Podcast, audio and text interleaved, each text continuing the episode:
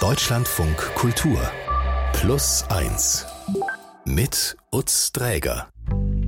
Hallo und willkommen. Große, aufwendig erzählte und bewegende Geschichten hören Sie hier ja regelmäßig. Unsere heutige Geschichte begleitete, wenn ich richtig informiert bin, der Autor über viele, viele Jahre persönlich, kann er uns gleich selbst erzählen. Hallo, Wukasz Tomaszewski, hi. Hi, grüße dich. Du bist zum ersten Mal hier bei uns. Schön, willkommen. Du bist Autor und Moderator, arbeitest auch als Autor für lange Feature-Formate. Deinen Namen kann man sehr wohl kennen, auch von Deutschland von Kultur. Uns äh, hast du die Geschichte von Janier Vega mitgebracht, ein Bekannter von dir, ein Arzt aus Kuba. Worum geht's? Ja, ich habe Janier 2011 kennengelernt, als ich eine alte Schulfreundin von mir in Havanna besucht habe.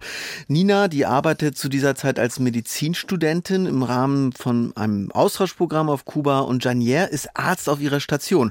Also die beiden werden schnell ein Paar und Janier selbst, den treffe ich dann zum ersten Mal in Havannas Altstadt auf einen Drink.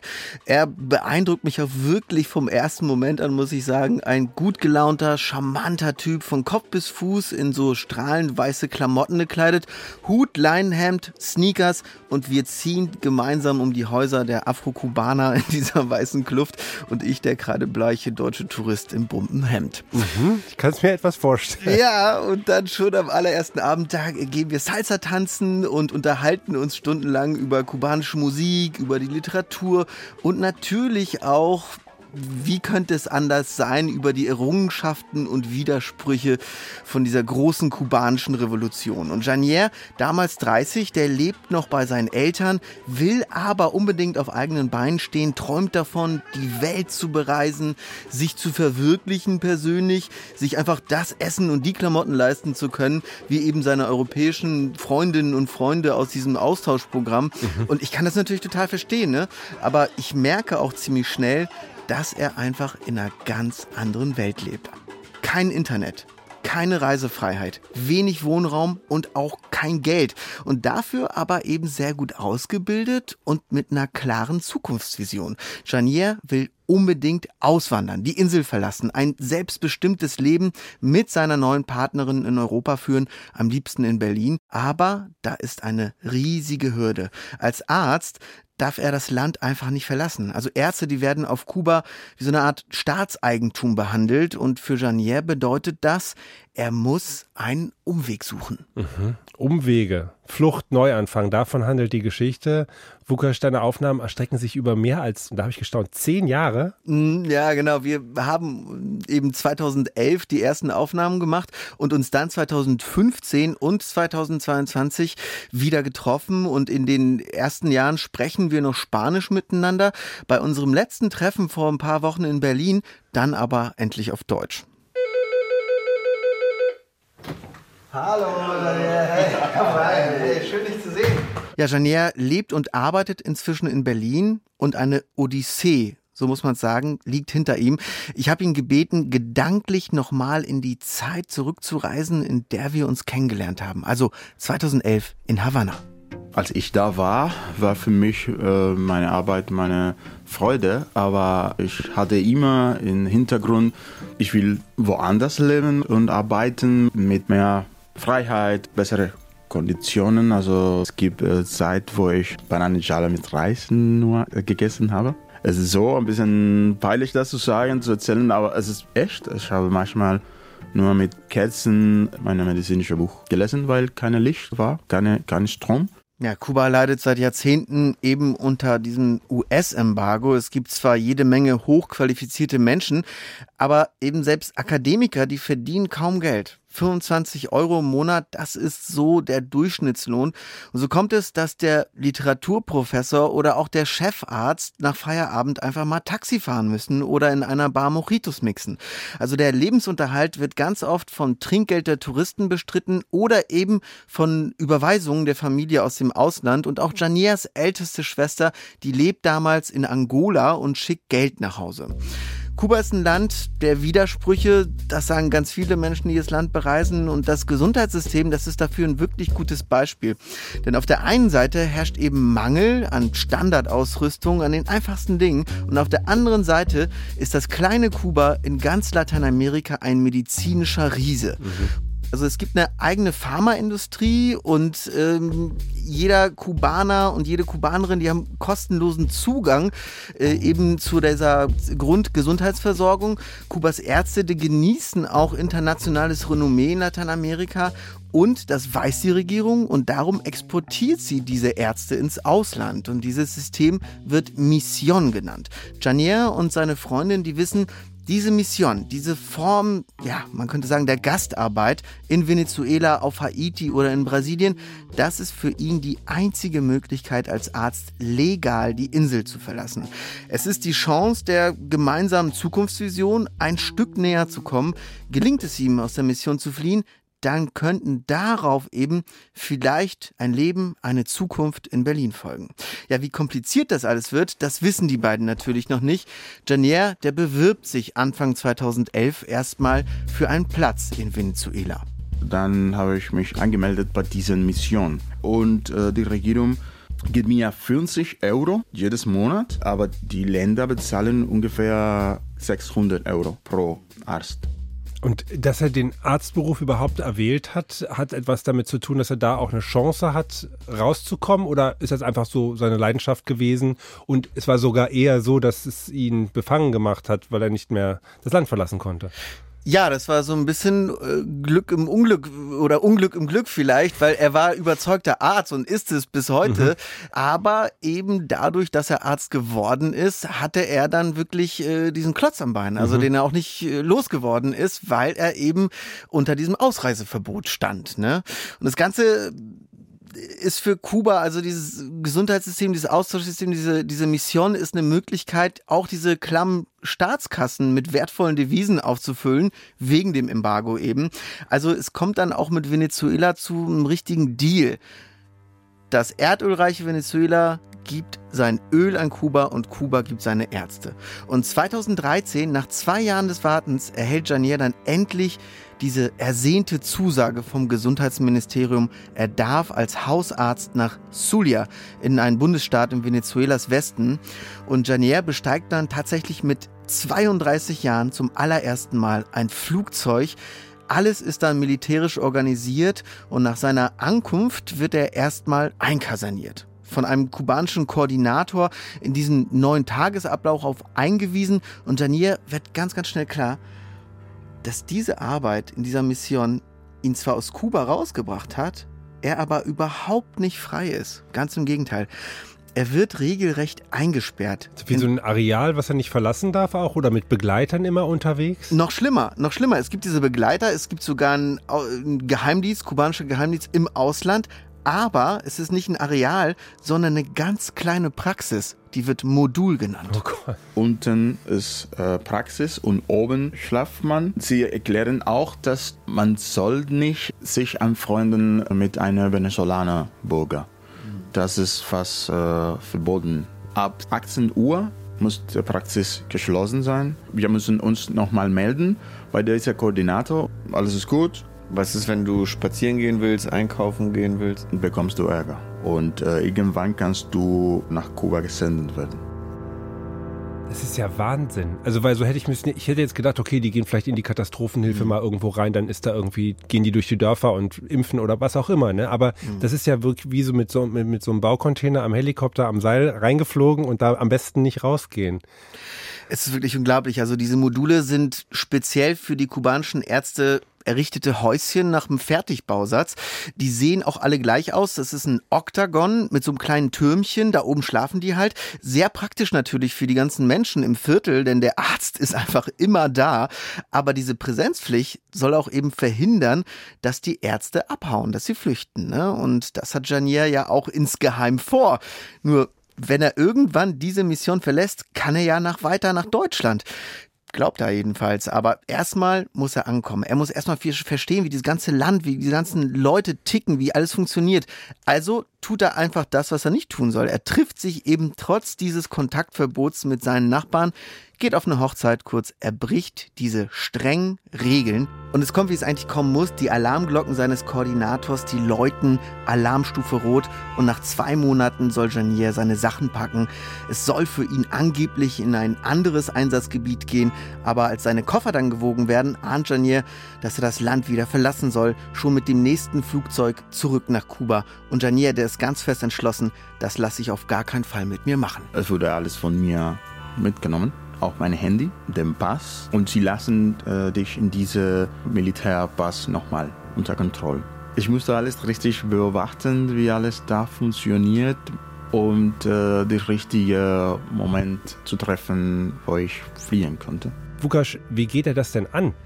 Janier, der beobachtet tagelang ganz genau akribisch, zu welchen Uhrzeiten die Wachablösung der drei Militärposten in der Kaserne stattfinden und er macht sich Notizen. Also vor der Ablösung sind einfach zwei der drei Posten für ganz wenige Minuten unbesetzt und diese ganz kleine Lücke, diese, dieses Zeitfenster ist die einzige Chance für Janier. Um nicht aufzufallen, kann er nur das Allernötigste in einen Rucksack packen und dazu gehören eben seine afrokubanischen Santeria-Heiligenfiguren. Bitte? Die, die sogenannten Santos, das sind so Stoffpuppen oder auch mit Muscheln dekorierte Holzstatuen seiner beiden Schutzgötter Chango und Obatala. Ich wusste, dass ich ein bisschen viel Glück davor brauchte und in Zukunft auch. Also sowieso sind immer mit mir dabei. Das ist äh, meine Tradition als Kubaner. Janier lässt die ersten beiden leerstehenden Wachposten also hinter sich und beim dritten wird er dann von einem Soldaten angehalten und der fragt ihn dann aus wo er denn hinwolle und warum es nichts davon wisse, dass Janier eben die Kaserne verlässt. Und Janier, der ist natürlich verunsichert, der druckst herum, denkt sich eine Geschichte aus, dass er eben ganz dringend in die Poliklinik muss und es gehe dort um Leben und Tod. Und der Soldat, der glaubt ihm nicht, der ist misstrauisch, der nimmt ihm die Story einfach nicht ab. Doch plötzlich, da fährt ein ranghoher Offizier vor, der Soldat muss also salutieren und Bericht erstatten und Janier, der nutzt diesen winzig kleinen Moment dann aus. Und in diesem Moment bin, bin ich einfach rausgegangen. Zufällig Glück. Schnell habe ich ein Taxi genommen und gesagt, fahren Sie schnell zu einem Hotel er taucht dann erstmal für ein paar Tage in einem Hostel in der Stadt Maracaibo ab und bekommt dort Hilfe vom Nachtwächter. Der ist dermaßen berührt von Janiers Geschichte, dass er ihn einfach tagelang beherbergt, sogar eine SIM-Karte für ihn kauft, damit Janier auch noch seine Eltern anrufen kann, sagen kann, ist alles in Ordnung. Und als ich Janier dann zwei Jahre später, 2015, in Caracas treffe, da unternehmen wir gemeinsam einen Ausflug und auf der Fahrt, da erzählt er mir von diesem besonderen Moment, als er eben aus der Kaserne Kaserne geflüchtet ist. Und damals sprach er noch kaum Deutsch. Wir haben uns also auf Spanisch unterhalten und deshalb hier auch die Übersetzung. Ich erinnere mich perfekt an den Moment, als ich ins Taxi stieg und alles hinter mir ließ. Ein Freiheitsgefühl. Das war das erste Mal, dass ich in Venezuela Freiheit empfand. Ich war allein und genoss jetzt die Rechte, die alle Bürger der Welt genießen. Nicht mehr unter den Fittichen einer Diktatur. Da war nur ich, Janier und Venezuela. Wenn du in einer Diktatur lebst, in der du nicht das Land verlassen kannst, dann fühlst du dich nicht als Teil dieser Welt und du vermisst diese Freiheit. Und dann riskierst du einen hohen Preis für diese Freiheit. Aber wie ist er jetzt gerade genau eigentlich aufgestellt? Er hat eigentlich nichts außer seine Glücksbringer bei sich. Pass haben sie ihm weggenommen. Ja, vielleicht gerade noch Zahnbürste, ein T-Shirt zum Wechseln, ja. neue Unterhose. Ist am Ende auch egal. Aber ich dachte mhm. nur so ein Pass oder so, ein bisschen Geld oder irgendwas Nein. braucht man ja. Das Essentielle, kein Geld, kein Pass, kein Handy. Also keine, keine Zahnbürste könnte man ver, ver verkaufen. ja, stimmt. Ja, aber diese Erzählung eben von dieser Freiheit, ne, das ist für ihn total zentral. Das ist keine Floskel aus dem Blockbuster. Die Aufregung und Begeisterung ist ja in Janiers Stimme an dieser Stelle auch wirklich zu spüren. Sie ist förmlich ansteckend und äh, den Preis, den zahlt er dann auch und fängt komplett von Null an. Also diese Willenskraft, diese Resilienz, die beeindruckt mich auch damals wirklich zutiefst, muss mhm. ich sagen. Und äh, sie erinnert mich auch so ein bisschen an die Geschichte meiner eigenen Eltern. Ich bin ja sieben Jahre alt gewesen, als sie mit mir 1989 aus der Warschauer Vorstadt in die westdeutsche Provinz gezogen sind. Und in unseren klapprigen Fiat, da passte damals auch nur das Allernötigste, gepresst in so ein paar Koffer. Und das Medizinexamen ist am Ende auch das Ticket für sie zum Erfolg, für meine Eltern. Und Janier, 32, der ist damals fast gleich alt wie sie, 1989. Bewegt dich diese Geschichte da schon eigentlich die ganze Zeit daher so ein bisschen besonders? Ja, auf jeden Fall, weil nämlich mein Papa Janier auch 2011 kennengelernt hat auf Kuba. Wir waren äh, zusammen da und dieses Aufeinandertreffen von jemand jung, der in diesem sozialistischen System lebt mhm. und jemanden, der 60 ist und das alles hinter sich gelassen hat und Auch das, das sozialistische sieht, System. genau und und das sieht diese leeren Geschäfte, äh, diese Mittellosigkeit, diese Perspektivlosigkeit. Das also da habe ich einfach meinen Papa gelesen, ohne ihn viel zu fragen und habe einfach gesehen, okay, er erlebt das alles gerade nochmal. Ne? Ja, wie eine Zeitreise eigentlich. Mhm. Wie geht's weiter bei Janier? Also ich meine, er hat nichts, haben wir gerade festgestellt eigentlich. Genau. Hier nochmal die Parallele, so wie bei meinen Eltern damals, sind einfach diese Kopien seines Medizinexams, die hat er dabei, das einzige von Wert. Ne? Also der Beweis, dass er jahrelang auf Kuba als Arzt gearbeitet hat. Und so findet er dann tatsächlich ziemlich schnell einen richtigen Arbeitsplatz als Arzt in einer Dialyseklinik. Ein privates Krankenhaus ist das und die Venezolaner, die sind da sehr pragmatisch. Äh, dass Janier keinen Pass dabei hat, sich nicht ausweisen kann, das spielt da gar keine Rolle. Hauptsache, er macht einfach seinen Job. Das würde wahrscheinlich in Deutschland oder auch jetzt noch äh, schon entscheidend anders laufen, aber lass uns bei der Geschichte gerne bleiben. Ja, Janier ist nicht der erste kubanische Arzt, der aus so einer Mission flieht. Viele nutzen Venezuela tatsächlich als Sprungbrett, um eben über Land in die USA zu fliehen, nach Kolumbien oder ins Nachbarland Brasilien. Venezuela ist zwar auch sozialistisch regiert, aber deutlich weniger autoritär als Kuba. Überall werden Ärzte händeringend gesucht und da drückt man schon mal gerne ein Auge zu. Also nach einem Jahr bekommt Janier dann auch das Angebot, in einer Zweigstelle von dieser Dialyseklinik zu arbeiten, nämlich in der Hauptstadt Caracas. Und das ist für ihn deutlich besser, denn dort kann er sich äh, bei der zentralen Migrationsbehörde melden, auch zur deutschen Botschaft gehen und sein ganzes Anliegen schildern. Er will ja langfristig nach Berlin zu seiner Freundin und er kann sich sogar irgendwann in der kubanischen Botschaft um einen neuen Pass bemühen. Das klingt zwar jetzt erstmal, wenn wir das so hören, ziemlich absurd, aber es ist halt eben so, dass in der Zwischenzeit mehrere tausend kubanische Ärzte aus diesen Missionen geflohen sind und da entsteht natürlich internationaler Druck und darum äh, gerät da das mhm. kubanische Konsulat so ein bisschen in Bedrängnis und sagt, okay, wir stellen denen dann auch einen neuen Pass aus. Es wird aber trotzdem drei Jahre lang dauern, bis Janier wieder einen gültigen Reisepass dann tatsächlich hat, in seinen Händen hält. Janier und seine Freundin in Berlin, die müssen dafür wirklich unzählige Male bei den Behörden vorsprechen, Klinken putzen, auf den guten Willen dieser ganzen Beamten hoffen und das ist einfach total mühsam und nervenzerrend, aber er zieht das einfach durch. Und irgendwie hat er einfach diesen ziemlich guten Schutzengel, wie ich finde, beziehungsweise er würde natürlich sagen, seine Schutz-Santos. Also er sagt sich immer wieder, es muss weitergehen, ich kann nicht stehen bleiben. Und er trifft auf Menschen, die ihm wirklich helfen wollen.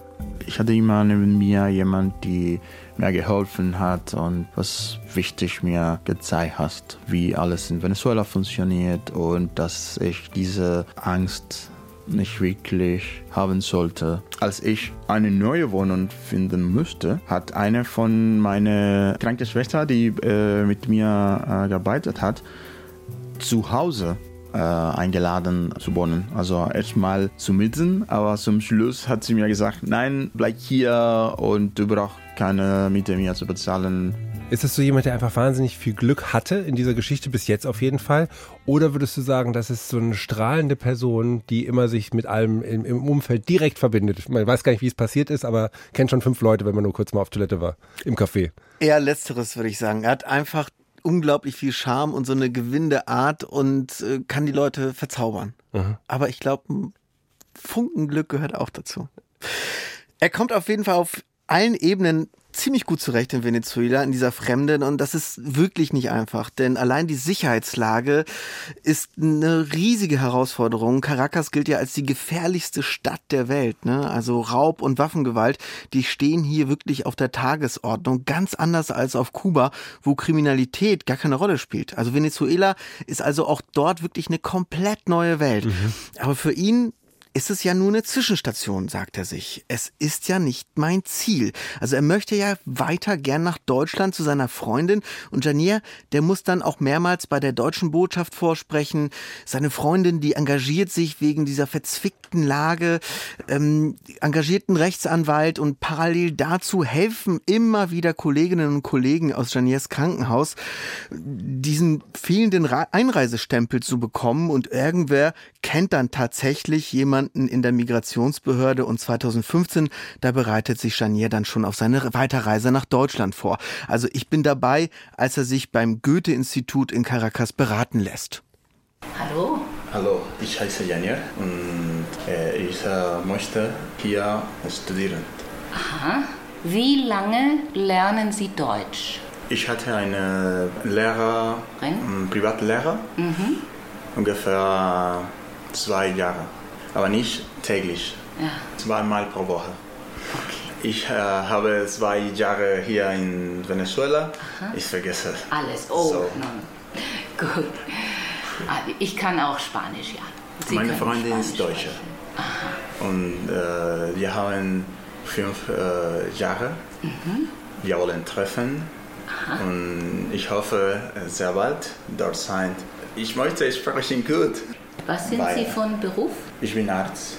Sie wollen arbeiten in Deutschland? Ja. Als Arzt? Als Arzt. Da müssen Sie noch ein bisschen mehr lernen. Ich denke, Sie schaffen wahrscheinlich ein Niveau A1. Okay. Und als Arzt brauchen Sie mindestens B2. Aber Sie können natürlich erst einmal hier äh, beginnen. Dazu sollten Sie einen Einstufungstest machen. Ja, ich werde das machen. Sehr schnell. Machen Sie Vielen das. Dank. Dankeschön. Angenehm. Tschüss.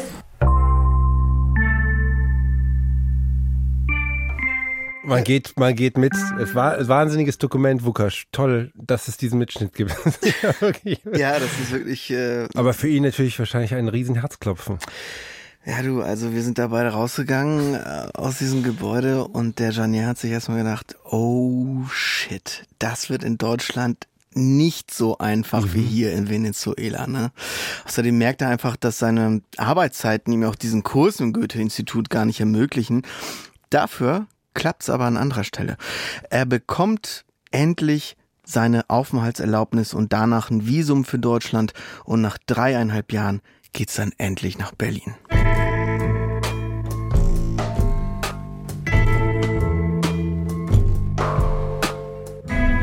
Und als er dann Mitte 2015 tatsächlich nach Deutschland kommt, da müsste eigentlich jetzt mit Fanfaren hier das Happy End eingeleitet werden. Lukas, ich weiß es, ich ahne es, es kommt aber ganz anders.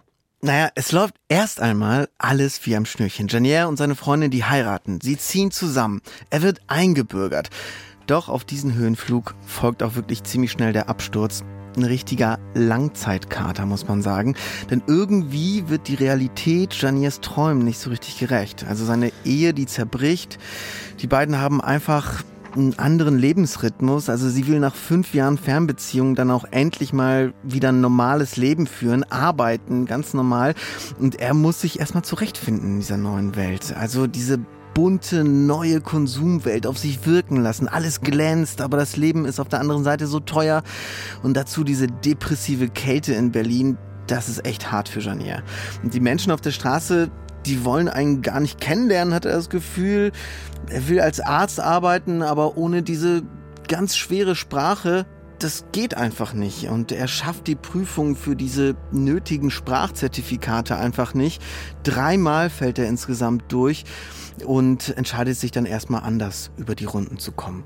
Ja, ich brauchte eine Arbeit, um, um mich zu finanzieren. Und meine erste Stelle war in einem italienischen Restaurant als Küchenhelfer. Es war schön, natürlich überhaupt gar nicht mein, mein äh, Lieblingsberuf. Danach habe ich als Kurier gearbeitet. Das war ein Monat nur. Das war furchtbar, weil, äh, weil im Winter und äh, mit Fahrrad und viel hin und her mit einem App, die nicht richtig funktioniert hat. Das war nicht für mich. Ja, aber Janier hat wieder einmal Glück. Während einer Pause von einer Kurierfahrt sitzt er in einem Café in Berlin und hört am Nachbartisch einen Mann begeistert von seiner Arbeit als Pflegefachkraft erzählen. Und da rattert es bei ihm im Kopf und er bewirbt sich bei einem ambulanten Pflegedienst.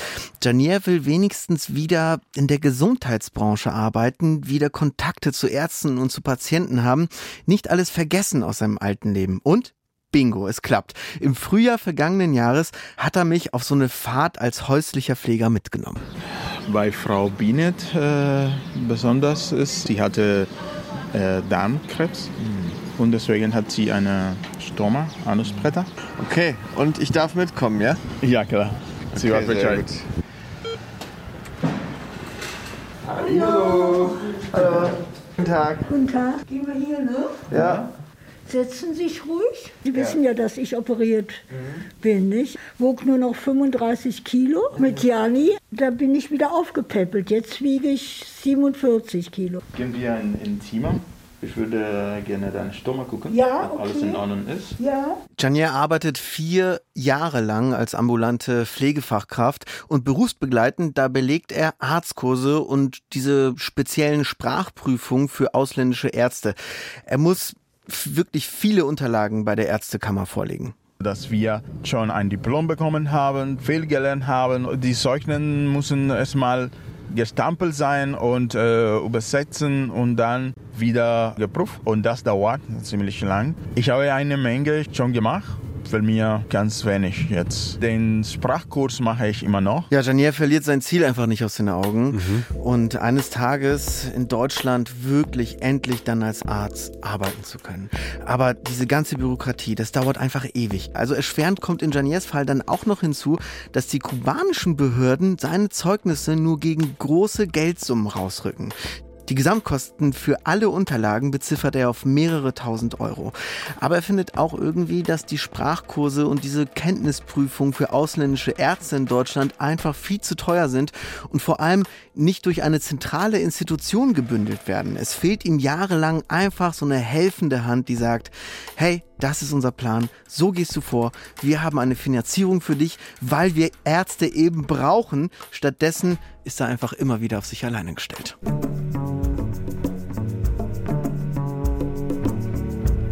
Janier hat sich in seinen sieben Jahren Berlin wirklich eine kleine Existenz aufgebaut. Er lebt mittlerweile mit seiner neuen Freundin, einer Lehrerin aus Argentinien, in einer Altbauwohnung in Berlin-Friedrichshain. Und in deren Freizeit kochen die beiden gern italienisch. Sie gehen tanzen oder reisen durch Europa.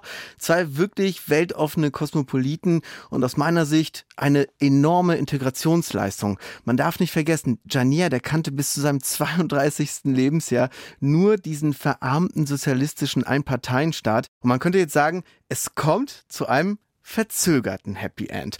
Nach bestandener Approbation bekommt er tatsächlich eine Arbeitserlaubnis und bewirbt sich dann im Sommer 2022 um eine Stelle als Assistenzarzt. Mitte Juli schickt er mir dann diese Sprachnachricht. Lukas, gute Nachrichten. Dan, dan, dan, dan. Ich habe endlich eine Stelle bekommen. Also am 1.9. fange ich an in Waldkrankenhaus Spandau. Und ja, ich bin sehr, sehr, sehr froh. Ja, da habe ich mich auch echt für ihn gefreut, ne? Ja, das ist bewegend, auch ihn zu hören. Und ja, puh, nach der ganzen Geschichte. Ja, und er fasst das so zusammen. Ich war immer einen Schritt näher zu diesem Ziel. Erstmal mit der Sprache, danach mit der Pflege. Und äh, ja, ich wusste, dass wenn man Mühe gibt und weitermacht, irgendwann man, man erreicht seine Ziele. Ja, er ist jetzt tatsächlich Chirurg in einer Klinik in Deutschland. Das war ja sein Traum, sein Lieblingsfach. Er hat es also wirklich geschafft. Janier, der schickte mir am 1. September an seinem ersten Arbeitstag ein Foto von sich im Arztkittel, eine Hand in die Seite gestemmt und ein breites Grinsen im Gesicht. Willst du mal sehen? Ja, sehr gern. Hast du auf deinem Handy, oder? Mhm. Oh ja. sehr stolz, sehr froh. Ganz gelöst. Ja, und Anfang Dezember, da folgte dann ein Selfie äh, mit einer Approbationsurkunde des Landesamtes für Gesundheit und Soziales in Berlin. Ja, Jania sagt, ich bin nach diesen vielen, vielen Jahren endlich angekommen in Deutschland. Und was mich echt überrascht hat, er geht sogar noch einen Schritt weiter. Deutschland ist meine neue Heimat. Ich sage nicht meine zweite oder meine erste. Ich bin in Kuba geboren, aber ich bin jetzt hier, fühle mich wohl hier zu arbeiten und zu leben. Es ist eine Entscheidung, die man vorher äh, richtig treffen muss. Die Wurzel, die Stimmung und äh, die äh, Tradition, die man drin hat, bleiben. Aber kann man trotzdem doch äh, rein in eine fremde Kultur wohlfühlen? Zum Beispiel, äh, ich habe nicht das Gefühl, dass ich äh, beleidigt würde oder so. Ja, und das konnte ich beim ersten Hören, muss ich dir ganz ehrlich gestehen, nicht glauben. Also ich bohre an dieser Stelle wirklich nochmal unglaublich nach, will wissen, wie es sich denn für ihn anfühlt als Person of Color in Berlin, ob er zum Beispiel Erfahrungen mit Alltagsrassismus gemacht hat. Aber erstaunlicherweise sagt er, das ist kein Thema für mich. Ich habe es ihn echt zweimal gefragt, aber er sagt, für ihn ist das so.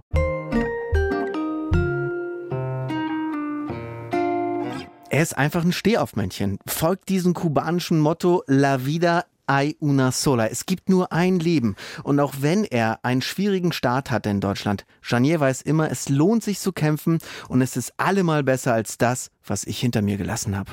Zu emigrieren ist immer schwierig. Äh, in meinem Fall, die Ziele wurde erreicht, aber auch das hat viel, viel gekostet. Nicht nur Zeit und Geld, sondern auch von Gefühl und für Familientrennung und äh, auch die große Ironie, dass äh, wenn ich meine Approbation endlich bekommen habe, ist mein Vater gestorben.